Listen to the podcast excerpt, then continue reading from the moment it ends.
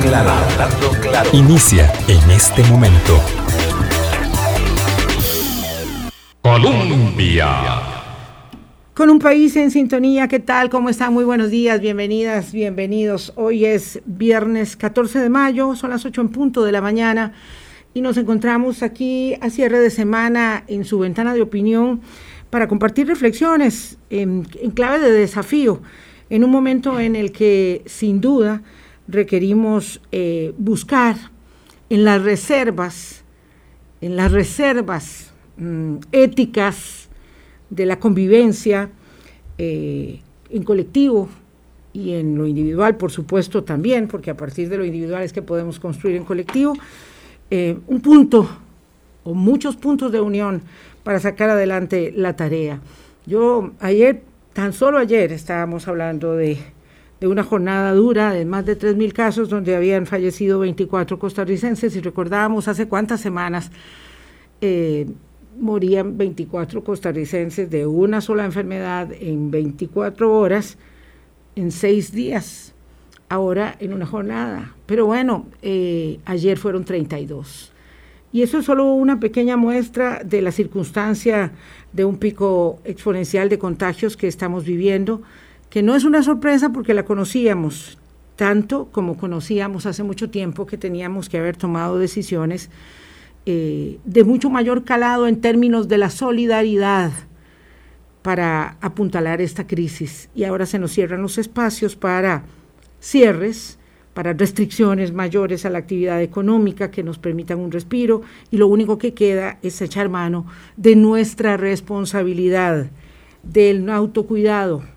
Y por eso vamos a conversar esta mañana con dos muy buenos amigos de nuestro espacio en la vía virtual Gustavo Román y aquí conmigo en el estudio Hablando Claro, eh, nuestro también muy querido amigo Carlos Sandoval. Carlos, buenos días, ¿cómo estás? buenos días, Vilma. Muy buenos días a Gustavo y muy buenos días a las personas que nos acompañan hoy viernes en Hablando Claro esa voz ronquella, ronqueta tuya es, es como tan, tan afín, tan familiar para, para mis enseñanzas y para las de nuestros oyentes, yo estoy segura que sí.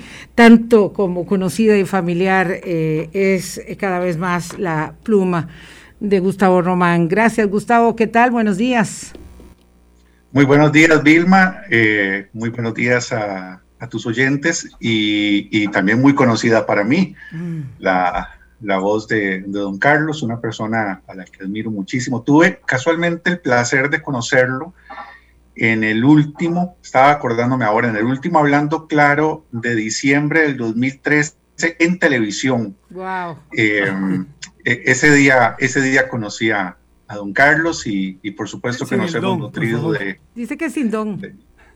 De, de, otros amenazantes, de fuera de juego, de, de tantos trabajos que ha hecho para ayudar a, comprendernos como sociedad. Sí, voy a poner esto en perspectiva porque le pedí a Carlos y a Gustavo que nos acompañaran hoy. Ambos eh, tienen una expertise eh, en, la, en la comunicación, ambos eh, científicos sociales muy agudos que nos pueden ayudar a entendernos aquí en nuestra pequeña dimensión y con el pequeño lente nuestro, pero con un lente mucho más amplio, ¿verdad? Porque de pronto, eh, hablaba eso con Carlos hace unos segundos, de pronto pensamos que lo que nos está pasando nos ocurre a nosotros y estamos perdidos en unas discusiones a veces absurdas, a veces realmente tóxicas y no nos damos cuenta de lo que pasa eh, eh, en el planeta o en todo caso, si nos damos cuenta, no paramos mientes mucho más allá para que eso nos sirva para elaborar esta reflexión. Y este programa surge a propósito de un post que escribió Gustavo Román hace unos días, eh, donde eh, planteaba muy claramente que cuando nosotros necesitamos tomar decisiones colectivas de gran calado y con sentido de urgencia, ahí nos topamos contra pared. Y yo, yo me resisto a pensar que, que, que no somos capaces de reconducir las decisiones de nuestro, de nuestro presente y de nuestro futuro. Carlos, una reflexión inicial para eh, tirar los dados de la conversación. Sí, yo, quiero apuntar, Vilma, que, que tal vez una, un, primer comentario podría ser de la, de la escala global de lo que estamos viviendo, primero tal vez decir que, que en el planeta Tierra vivimos alrededor de 7.800 mil millones de habitantes, ¿verdad? Eso es un dato que a veces perdemos de vista. Eh, eh, de acuerdo con las estimaciones, por ejemplo, publicadas por una revista que se llama The Economist, eh, para lograr vacunarnos como humanidad este año, ocuparíamos alrededor de 60 o 70 millones de dosis diarias. Y nuestros amigos y amigas oyentes podrían preguntarse, ¿cuántas se, está produciendo, se están produciendo? Bueno, se están produciendo entre 15 y 20 millones. Entonces la otra pregunta sería, bueno, si seguimos a ese ritmo, ¿cuándo podríamos tener la inmunidad de rebaño eh, gracias a la vacunación? Bueno, en el año 2023, es decir, en dos años y medio. Mientras tanto, nuevas variantes podrían aparecer, lo hemos visto en Sudáfrica, lo hemos visto en India, lo hemos visto en Brasil y lo hemos visto en Inglaterra. Eh, y la cuestión se va a complicar más. Es decir, que la escala del reto es inédita, digamos. En temas de vacunación, la, la, otra arista que yo quería poner muy rápidamente es la escala, es la dimensión de, de los retos económicos. En América Latina, vivimos más o menos el 7% de esos 7.800 mil millones, ¿verdad? Es decir, vivimos cerca de 700 millones de personas. Y hemos puesto más o menos el 28% de las personas fallecidas por COVID. Obviamente, si le agregamos los subregistros, eso va a aumentar muchísimo. ¿verdad? Pero digamos que estas son las estimaciones. La Comisión Económica para América Latina, CEPAL, dice que estamos a las puertas de otra década perdida. Es decir, desde luego que las muertes son terribles. Dar positivo es una muy mala situación personal y familiar. Pero allí no acaba, es decir, las secuelas económicas de esto van a ser enormes. CEPAL dice que América Latina es la, región del mundo más golpeada por esta crisis sanitaria. Es decir, que ahí estamos, ¿verdad? Estamos en ese mundo y en esa región. Eh, y claro, cuando volvemos a Costa Rica estamos en campaña electoral y entonces se tiran los fuegos para un lugar y para otro. Y yo creo que una de las cosas que perdemos es la, sensación de complejidad. Es decir, esto es muy difícil, muy difícil para la humanidad, muy difícil para la América Latina y muy difícil para Costa Rica. Y yo creo que ese escenario macro no lo podemos perder de vista porque si no, eh, terminamos fundamentalmente politizando algo que es un reto de la humanidad. Don Gustavo Román, su primer acercamiento al tema con los buenos puntales que anota Carlos. Pues al hilo de esos puntales, precisamente, eh, porque la, lógica que se ha impuesto, eh, no solamente en Costa Rica, sino en el mundo, es simple y sencillamente la de... Nos ponemos los... ¿Me escucha, Vilma? Hola, ¿me, escucho? Ah, perfectamente, te escuchamos. Perdón, decía que la, lógica que se ha impuesto es la de un sálvese quien pueda. Eh, lo digo por el acaparamiento de, vacunas por parte de, algunos países. Y eso deja ver eh, otra, otro rasgo eh, nefasto de, nuestra cultura en este momento, que es una eh, capacidad muy grande para utilizar la técnica, pero un profundo desconocimiento científico. Esto puede parecer contradictorio, pero es, es así. Eh, y lo digo por la forma como estamos entendiendo las vacunas. Las estamos entendiendo como una suerte de tabla de salvación personal eh, y no como lo que son. Son una, una tecnología de salud pública cuya eficacia es, colectiva. Eh, eh, inmunizarse uno tiene un efecto muy limitado si el virus en otros cuerpos no inmunizados muta y adquiere características frente a las cuales después la vacuna con la que yo me inmunicé no va, no va a servir. Pero esa inteligencia, que es una inteligencia eh, de naturaleza científica, pareciera no ir acompañada con el, uso de la técnica.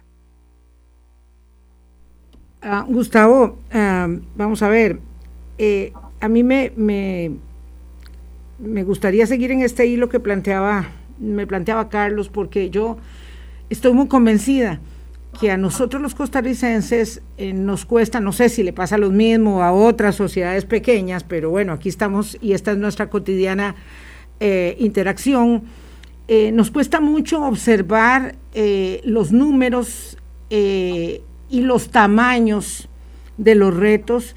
Entonces nosotros pensamos, y, y lo digo a propósito de las discusiones de cada día, que es que la vacunación en Costa Rica está muy mal que es que está demasiado lenta, que es que qué barbaridad. Y entonces, en medio de la frustración, eh, o de la angustia, o de la ansiedad, o de todo junto, la eh, emprendemos contra el sistema, contra la institución, contra el jerarca. Eh, y entonces ahí yo siento que tenemos una gran capacidad de soslayar las responsabilidades porque lo que me pasa a mí o a mi familia es culpa del gobierno o mm, de la Comisión de Emergencias o del ministro de Salud eh, y no mía y no del el rompimiento de mis burbujas, de la fiesta o de la decisión que yo tomo de hacer eh, lo que quiera con mi existencia. Finalmente es mi libertad, ¿verdad? Así es como mucha gente lo ve. Y ahí yo eh, tengo claro que nosotros, y lo decías en tu post, no tomamos decisiones cuando debimos haber tomado. Allá en marzo del año pasado, Jorge Vargas Cuyelo en abril decía, hay que poner un poquito del salario de los empleados públicos, los que tenemos el salario seguro, tenemos que poner. Y la gente dijo, no, imposible, jamás, eso no se puede hacer.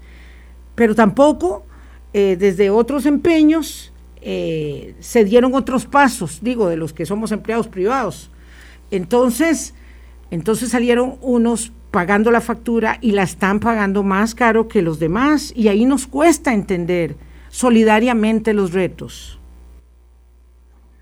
Así es, eh, tal, cual, tal cual lo decís, no, no, no tengo nada que agregar. El, el, eh, el, proceso, el proceso fue ese y las consecuencias son estas, de, y de aquellos, de aquellos polvos estos, estos lodos. El, proceso de toma de decisiones en Costa Rica, de toma colectiva de decisiones en Costa Rica, ya arrastraba problemas. Eh, eso nos lo habían dicho también, eh, no era nuevo, ya sabíamos, se conformaron mil juntas de notables para reformar eso, nunca se, se reformó. Eh, luego el proceso electoral, como bien apuntaba don Carlos, Em, complica todavía más porque existe un incentivo para diferenciarse, no para converger, y para adoptar decisiones es necesario converger.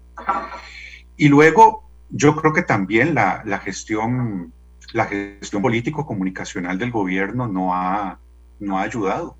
Eh, eh, creo que eso salta a la vista en la cantidad de ministros de comunicación y de ministros de la presidencia que hemos tenido salta a la vista en algo muy eh, elemental que también nos está pasando factura y es eh, el tema de no tener recursos para subsidiar cierres, porque yo recuerdo la forma eh, chapucera, no, no, no encuentro otra palabra, en la que se anunció, mal anunciado en un pasillo, el ministro Chávez en ese momento, una suerte de impuesto a salarios públicos y privados, luego desmentido creo que por la ministra Garrido, luego en un tuit por el presidente, luego salió de ahí nada más una propuesta de reducción de jornada al sector público, eh, no se planteó que yo recuerde impuestos a capitales, a, sucesiones como están haciendo otros países, eh, entonces todo, todo, todo eso suma. Eh, quiero que, que, anote Carlos Sandoval. Sí, sí, muy, muy en, dirección de lo que apunta Gustavo. Efectivamente, eh, yo recuerdo también esa propuesta de Jorge Vargas Cuyel hace ya un poquito más de un año. Sí. Eh, y, y, sí me parece que, yo, yo, veo como tres vectores que, que, no están convergiendo ya en el plano más nacional, aunque uno ve iniciativas eh, internacionales que podrían todavía ayudarnos a, darnos horizonte, ¿verdad? Algunas decisiones del presidente Biden en, en, los Estados Unidos en política económica, pues apuntan en esta dirección. Pero en el caso de Costa Rica yo veo que no estamos acertando en tres vectores fundamentales. Uno en el plano ciudadano, ¿verdad? Que es, es el resorte más inmediato de cada quien y hay algunas cosas que no las estamos haciendo bien. Cuando eh, hace tres semanas yo, yo pasé serían las 8, 8 y media de la noche, por, por donde en Montes de se conoce como la calle La Morgura. Y yo veo largas filas de muchachos esperando que les den entrada a un bar. Y digo, ah, caramba, es que esto ya. Es decir, yo no tengo ningún problema que se diviertan. ¿Cuál pandemia? Y, que se tome una cerveza. Eh, eh, muy bien. Estaría casi tentado a decir dichosos, ¿verdad? pero no es posible que se aglomeren en un lugar donde hay poca ventilación y donde se van a quitar las mascarillas. Es que esa, esa parte ciudadana me parece que, que, que, no puede ser, que no pudo ser hace tres semanas, no puede ser ahora. Es una negación. Y no puede ser, y, y el, tema, y el tema no es pedirle a la policía que, que, intervenga en las fiestas privadas, porque las fiestas privadas eran inconmensurablemente mayores que el número efectivo de la fuerza pública para vigilar. Ese, no es un asunto de policía, es un asunto de responsabilidad y de reconocimiento que estamos frente al principal reto de la humanidad del último siglo. Así es de sencillo. El otro tema es el del Estado, que me parece que efectivamente es, está, podríamos decir, el, poder ejecutivo es débil en varios sentidos. Es un gobierno de minoría, lo cual implica que en la Asamblea Legislativa tiene poco margen si lo quisiera para intentar medidas de gran calado porque necesita los votos. Es decir, a veces perdemos de vista que eh, una disminución a los mayores salarios del sector público temporal, un impuesto a los capitales, como decía Gustavo, con lo cual yo coincido plenamente, son decisiones del Parlamento, no son decisiones del Ejecutivo. Es decir, el presidente de oficio no puede decir, hoy vamos a decretar un impuesto nuevo firmo y, todo el mundo va para la casa. No, así, no se procede, ¿verdad? Tenemos esa gobernanza para ir a la Asamblea. A mí me parece que no la hemos tenido. Y ahora en estos meses, más difícil. Ahora, yo vería que también el tercer vector es el sector privado.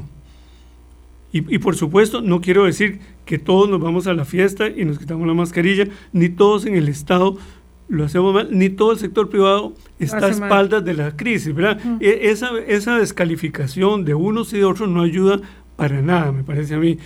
Pero yo sí siento que nos hace falta en el sector privado una voz que vea más allá del aquí y del ahora. Es decir, que tenga una lectura al horizonte y decir, nosotros tenemos un liderazgo de una naturaleza distinta, que no es ciudadana, que no es política, o que también es ciudadana y que también es política, pero que es económica. Y que alguien tiene que, tomar esa vocería. ¿Verdad? Es decir, a mí me parece, con todo el respeto y sin afán de descalificar y decir, ah, bueno, como usted trabaja en el sector público, ahora le va a dar al sector privado. No, no, por favor, no me estoy colocando en esa, no, en esa, no me estoy poniendo esa camiseta. Pero sí yo, yo siento, y, y sobre todo resiento, que no tengan esa digamos, esa, esas luces largas. Y entonces, en resumen, las luces largas no las tenemos en la ciudadanía, no las tenemos en el Estado, y yo me lamento que tampoco las tengamos en el sector privado. Son las 8.19. Les voy a plantear a propósito de esto que elabora Carlos Sandoval una eh, reflexión para después de los mensajes. Eh, porque nadie puede dudar, nadie va a rebatir que hay un problema, no sé, en la comunicación gubernamental. Nadie va a rebatir que hay un problema de negligencia de nuestro comportamiento. Nadie podría estar en contra de que tenemos una carencia de liderazgos. Eh, Carlos Sandoval apunta al sector empresarial, pero podemos agregar al sector sindical, eh, podemos agregar muchas, muchas más. El, mismo liderazgo político partidario del país está muy venido a menos. ¿Y qué tal si en lugar de ver eh, esa realidad que es contundente, nos ponemos a mirar para adelante a ver qué sí se puede hacer, qué sí podemos mejorar, eh, porque podemos responsabilizarnos unos a otros de lo mal que andamos y de lo mal que nos cogió la crisis. de la pandemia, pero ahora tenemos que bajar el pico de los contagios, la cruda y dura realidad. Y por mucho que se espete en el Congreso de la República que el ministro de Salud es un inútil, que fue lo que dijeron ayer, con respeto eh, y admiración que le tengo al doctor Daniel Salas, eso no hace que lleguen más vacunas, eso no hace que se produzcan más rápido. Carlos Sandoval daba los datos eh, y yo daba otro la semana pasada. Faltan 11 mil millones de vacunas, 11 mil millones de dosis de vacunas. Se han puesto hasta la semana pasada solo mil millones de vacunas. Porque claro... 14% de la humanidad más o menos. Somos eh, casi 8 mil millones de habitantes, pero hay dobles dosis eh, que se requieren en algunos esquemas. Esa es la situación, esa es la realidad. Podemos gritarnos y insultar al ministro de Salud si eso hace que se sientan más desahogados algunos representantes en el Congreso, pero eso no hace aparecer vacunas. Ya venimos. Colombia. Con un país en sintonía, 8.25 minutos de la mañana, don Gustavo Román. ¿Qué tal si admitimos que tenemos muchas dificultades, muchos hierros, pero que tenemos reservas de institucionalidad suficientes como para empujar el carro de las decisiones colectivas con un mejor comportamiento, sin que nos cierren, sin que la policía nos vigilen, como dice Carlos, sin que tengan que entrar a nuestras fiestas, a nuestras reuniones, o mejor dicho, a nuestras eh, casas, eh, y hacemos lo propio es importante, creo que es importante no perder de vista la responsabilidad individual eh, y que se nos trate como, como adultos y, que la ciudadanía entienda que los, los contagios no son consecuencia directa de la falta de cierres, sino que son consecuencia directa del comportamiento irresponsable eh, de, nosotros, de los, de los ciudadanos. Pero, pero eh, y este es un gran pero, me parece que entra dentro de, las, dentro de los parámetros del pensamiento mágico eh, suponer que eh, la curva se va a poder aplanar a punta de responsabilidad personal y de responsabilidad individual. Así no ha sido en otros países del mundo. fue asombroso ver, por ejemplo, las tomas de Madrid hace unos pocos días, cuando cesó el estado de alarma y se relajaron las medidas, ver las cantidades enormes de personas eh, celebrando, haciendo lo que llaman allá botellones eh, en las calles, eh, como, si fuera, como si fuera el fin, no del estado de, la, de alarma, sino el fin de la pandemia. Eh, eso nos puede parecer absolutamente deplorable, irracional, irresponsable, pero es lo que ocurre, es lo que pasa. Y entonces a la hora de tomar decisiones hay que tomar en cuenta no cómo deberían ser las cosas, sino cómo son las cosas. Y por eso yo insisto que nosotros no podemos eh, simplemente decir, miren, ya intentamos eh, eh, buscar dinero para subsidios, no se logró, entonces ahora lo que nos queda es salir adelante eh, sobre la base de responsabilidad individual. Eso, con todo el respeto del mundo, y es una opinión personal, es irresponsable. No, y, me, parece muy bien que lo plantees. Carlos, eh, ¿cuál es tu opinión? Es que las cosas no son como deberían ser, sino como son. Y esa es una palmaria eh, eh, afirmación de realidad que plantea Gustavo. Sí, sin duda. Yo, yo, yo decía que hay como tres vectores, ¿verdad? Uno, la respuesta más individual, que como dice Gustavo, tiene límites y eso es indiscutible. Ahora, el otro, si eso fuese así, la, la pregunta, que es fundamentalmente una pregunta política, es qué margen tenemos desde el Estado y desde el sector privado para construir acuerdos de protección colectiva. ¿Verdad? Es que ahí es donde está, donde, donde está el meollo, ¿verdad? Eh, yo no podría estar más de acuerdo con lo que ha dicho Gustavo, pero lo que no veo, muy a mi pesar, son condiciones para construir esos acuerdos. Porque el gobierno tiene una estrategia de comunicación muy débil, porque está en minoría, y porque estamos en una coyuntura electoral en donde la, el, día a día es como hablamos en términos populistas de la crisis sanitaria y de la crisis económica. Eh, un día un precandidato, pre, pre, el otro el, el precandidato o el otro el que ya se le olvidó que era precandidato y se asume candidato, etcétera, etcétera. ¿Cómo salirle al paso al populismo y construir acuerdos en estos meses? Yo lo veo francamente difícil. Eh, no porque no lo quiera, sino porque en términos realistas no veo en qué condiciones lo, pudiéramos hacer. Me, confieso, Gustavo, eh, Carlos, absolutamente pesimista. Por un lado, me acuso de tener un idealismo así eh, eh, utópico, ¿verdad? Pensando que con la responsabilidad vamos a cambiar y Gustavo me despierta. Eh, y por otro lado, las cosas no van a cambiar. Esos liderazgos políticos en los partidos que no están, no van a aparecer debajo de las piedras mañana esa fortaleza y ese músculo del Ejecutivo no se va a desarrollar eh, por mucho gimnasio en pocas semanas.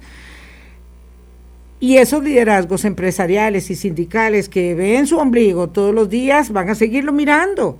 Entonces, eh, la gente está en una terrible orfandad, ¿verdad? Eh, respecto de qué es lo que podemos construir. O me pregunto, y les pregunto a ustedes dos, nosotros siempre fuimos así, egoístas, eh, miopes, eh, de espaldas, cómo construimos esta sociedad de institucionalidad fuerte eh, para encontrarnos hoy en este archipiélago de indiferencia. Gustavo. Yo, yo no, digamos, no podría comparar épocas anteriores con, con esta. No creo tampoco, Ilma, que que simplemente estemos, eh, eh, seamos unos insolidarios, que no nos importe que la gente se muera y, ya está. Eh, yo, yo creo que, y, Carlos lo apuntaba empezando el, programa y vos también, creo que nos equivocamos con esas caricaturas que hacemos, ¿verdad? De, unos son unos neoliberales, necrófilos, que, que no quieren medidas sanitarias porque solo les interesan las ganancias, como como si a solo los empresarios grandes les, les afectaran los cierres. Los cierres les, afecta, les afectan a muchas personas. Eh, y en la otra caricatura también, ¿verdad? Es que son empleados públicos que como tienen eh, eh, el salario completo, les importa un comino que, se haga, que se hagan los cierres porque tienen el salario íntegro, como, como si los empleados públicos nos casáramos solo con eh, empleados públicos eh, y no formáramos, como es la realidad, unidades económicas en nuestras familias con personas que trabajan en el sector privado y que se ven afectadas por los cierres.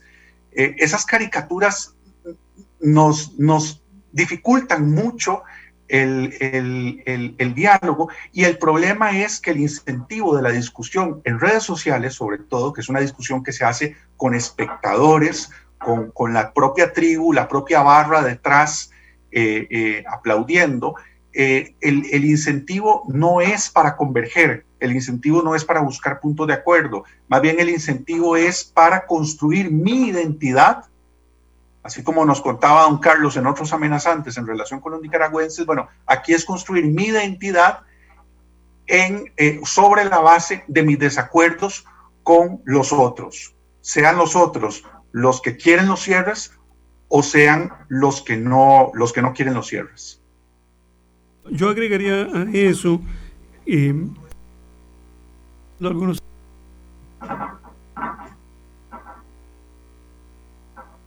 en, otra época quienes propiciaron ciertos acuerdos que permitieron darle fuerza a la institucionalidad que tenemos. Y yo decía, bueno, hoy la Iglesia Católica no, no tiene el músculo para decir, bueno, sentémonos a la mesa a conversar cómo podemos colocar en el centro de esta crisis la palabra solidaridad, que podría tener mucho eco el discurso social de la iglesia, pero hoy no tenemos esa iglesia, es la iglesia que, que está exclusivamente preocupada por la pastilla el día después. Sí, no tenemos e, esas voces de liderazgo tampoco. Es decir, claro. la iglesia está ausente. Muy a mi pesar, sí. alguien podría decir, bueno, pero es que hace algunos años, en la época del Congo Elice, la concertación no la encabezó la iglesia, la encabezaron las universidades. Pero muy a mi pesar, yo tendría que decir que hoy la actitud de las universidades es fundamentalmente defensiva. estamos tratando de construir una vez más. Sí, solo sobre empleo público salen a hablar. Un sistema de salarios que pasados los meses yo todavía no veo eh, las cinco páginas de la política. Eh, muy a mi pesar. De la política de empleo público que las universidades ofrecen para decir, mire, yo me salgo de aquí, pero hágame el favor y, me, conoce esta propuesta. No, no, está. Yo no veo el paso de la protesta a la propuesta. Sí. Mira, ahí yo veo que hay un, vacío y entonces, claro, nos perdemos de decir, bueno, muy respetuosamente queremos convocar a personas de la dirigencia sindical, del sector empresarial, del sector ciudadano, a decir, bueno, eh, conversemos.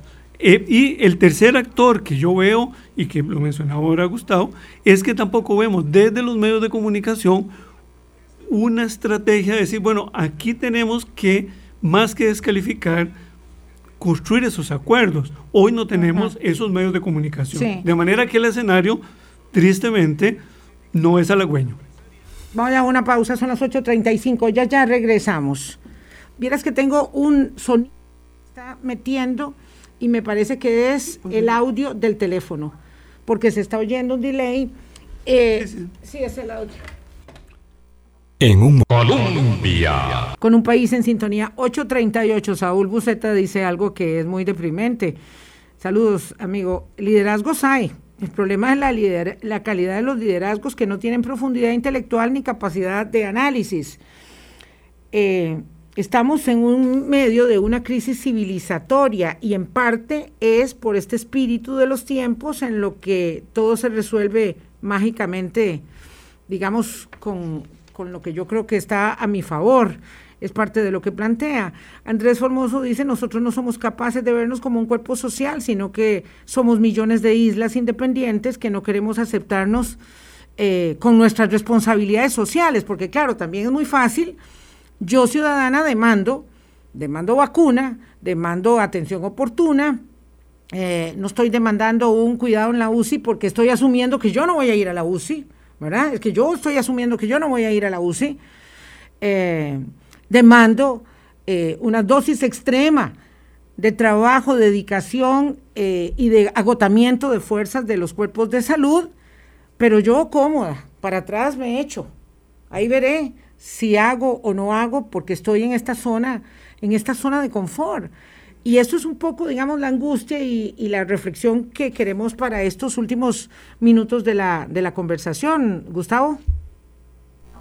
Sí, yo eh, creo que estas cosas las sabemos. Eh, eh, digamos, ese, ese diagnóstico está, está claro, sabemos lo que tenemos. Esos son los bueyes con los que tenemos que, arar. Pero, pero caramba, no, no podemos sentarnos a llorar y, simplemente esperar a que la curva baje en agosto y cientos o no sé si miles de costarricenses fallezcan en el proceso. Es decir, me, parece anti, anti todo, me parece antiético, eh, antiético irracional. Eh, eh, yo creo, a pesar de que sea muy difícil, a pesar de que todas las apuestas estén en contra, hay que seguirlo intentando. Eh, la, si, la, si la propuesta, el planteamiento que hizo el gobierno para financiar eh, cierres más drásticos eh, no fue cuidado, fue descuidado, fue mal hecho. pero incluso si hubiera sido bien hecho y hubiera topado con pared y no se hubiera logrado, hay que seguirlo intentando. El gobierno tiene la responsabilidad de seguir intentando hacer lo que sabe científicamente que es correcto. Lo que don Mario Ruiz angustiosamente ha dejado, de, ha dejado ver en las entrevistas cuando dice que desde la perspectiva de salud lo deseable sería X, pero que entiende las otras ponderaciones Y. Y la raíz de fondo es la falta de recursos. Pues tenemos que buscarlos, tenemos que insistir ahí. Eh, eh, perdón por ser... Eh, insistente en ese, en, ese, en ese punto, pero es que además no estamos viendo la consecuencia no ya sanitaria, no ya económica, sino más política y social a largo plazo de esta pandemia. La fractura social, la fractura social que va a generar eh, la, la, puesta en evidencia, probablemente como nunca, de la, probablemente como nunca de una forma tan explícita como ahora, la diferencia que hace las posibilidades de tener un ingreso para ir a Estados Unidos a vacunarse, por ejemplo, o quedarse acá, o cuidarse en mi propio vehículo, o cuidarme en un autobús en invierno con las ventanas cerradas. Total. Eh, eh, eso nos va a pasar factura. O sea, ¿cómo creemos que eso no nos va a pasar una factura social y política? Cuidado y no en el corto plazo. Para que Carlos apunte, le agrego el comentario de uno de nuestros oyentes en la plataforma, porque va en esa dirección. Me preocupa muchísimo el crecimiento de las brechas que ya existían, por ejemplo, entre la educación pública y la privada y la rural respecto de la urbana. Me gustaría una reflexión, eh, bueno, dice el profesor Sandoval en ese sentido, y qué le propondría al gobierno. Ya le digo que vamos a hablar de educación la otra semana, pero esta es eh, digamos, una de las llagas más grandes, profundas y de eh, difícil curación, la de la educación, por ejemplo, y la de las brechas económicas. Sí, yo, yo quería antes hacer un repaso de lo que a mi juicio hemos hecho bien, porque también me parece que parte del problema es que muy fácilmente estamos dispuestos a descalificarlo todo, pero si nos ponemos a revisar indicadores, uno diría, caramba, la, y, no quiero desmerecer en lo absoluto las muertes, pero aún, por lo menos hasta hace unos días, nuestra tasa de letalidad, eh, digamos que era relativamente, estaba, digamos, en la media baja de los indicadores de la región. En segundo lugar, los cierres han sido positivos.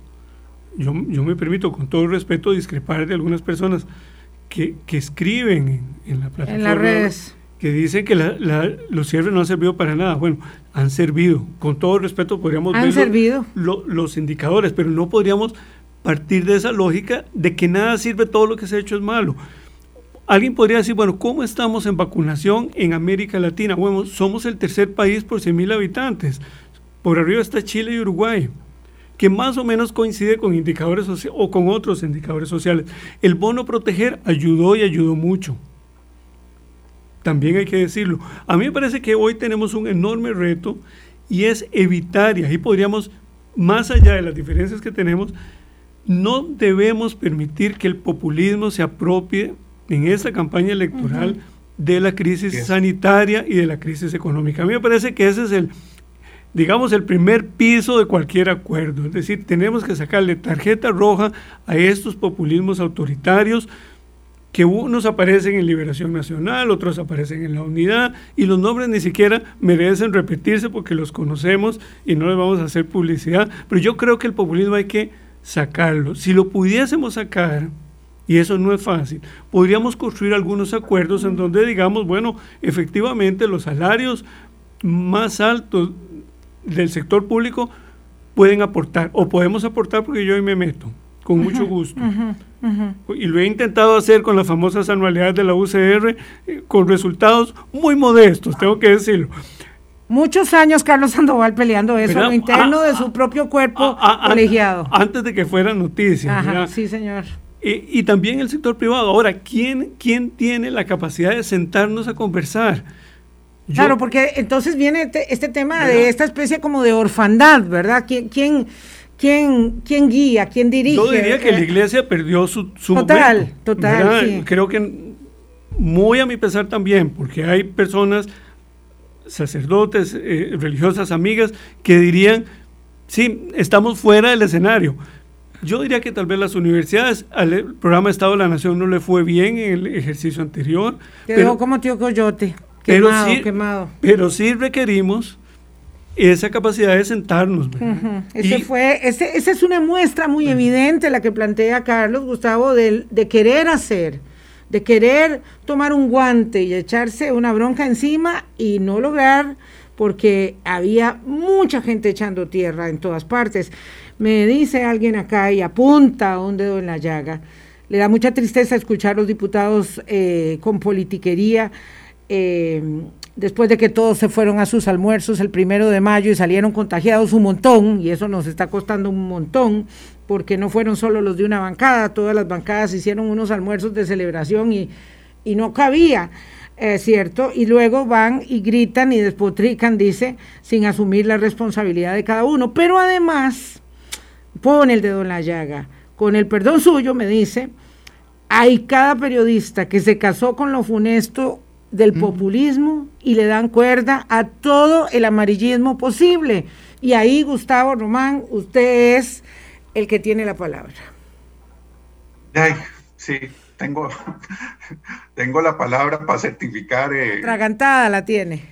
Sí, sí, sí. Porque claro, eh, ahora que decía Carlos lo de, lo de no permitir que el populismo, el, el actor fundamental para hacer eso es la prensa, efectivamente. Es la prensa que frente al político demagógico, frente al político del, del, latiguillo retórico fácil, eh, le dice, no, mire, eh, eh, fundamenteme esto, no, mire, deme este dato, no, mire, compáreme esto con lo que se está haciendo en otras partes del mundo, no, dígame. Y, y lo han hecho, y vos, Vilma, lo has hecho, porque en Costa Rica hay buen periodismo todavía, pero, pero, que hay mal periodismo, y no hablo de redes sociales, sino que hablo también de medios tradicionales. Periodismo que lo que busca es empatizar con un sector de la audiencia y, alentar su rabia y su, enojo, aunque eso no construya absolutamente nada, lamentablemente así es. Y buena parte, tengo que decir también, de esta, de esta crisis de liderazgo que ha abarcado casi todo este programa, tiene que ver con el ejercicio de la prensa por décadas. Y lo digo en dos sentidos. En el sentido de la prensa tabloide, que tiene décadas vendiendo, eh, por ejemplo, eh, el posicionamiento que se ha hecho del satanismo en Costa Rica, los cultos satánicos. hay, investigaciones de la Universidad de Costa Rica eh, publicadas en la revista Estudios de la Universidad de, la Escuela de Estudios Generales sobre cómo en determinados momentos de crisis sociales la prensa tabloide ha eh, eh, posicionado el tema del satanismo como la explicación de, eh, de esa crisis social que se estaba viviendo.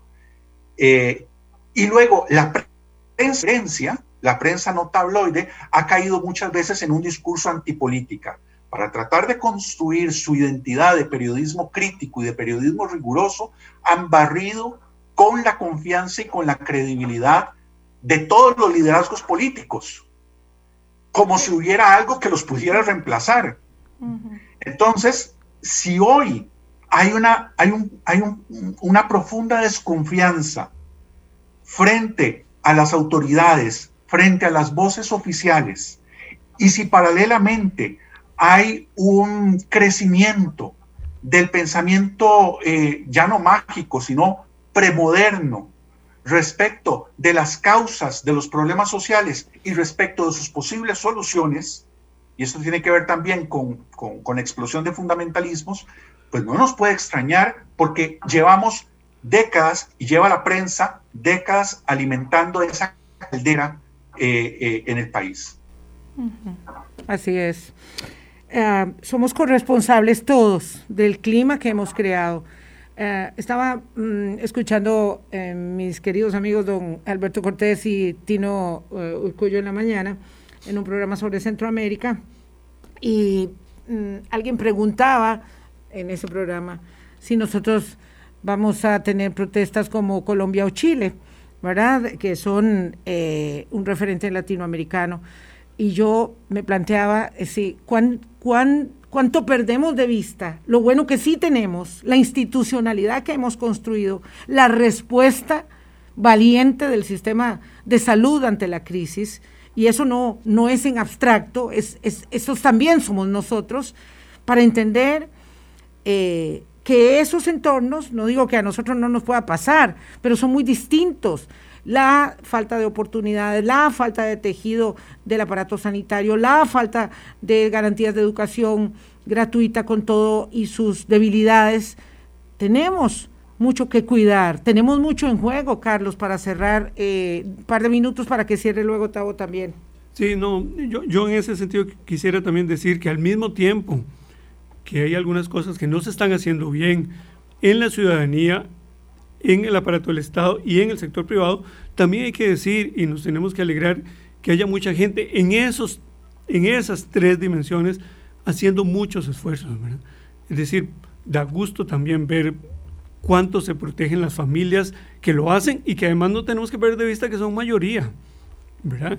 Que no tenemos que perder de vista el enorme esfuerzo que está haciendo el sistema público de salud.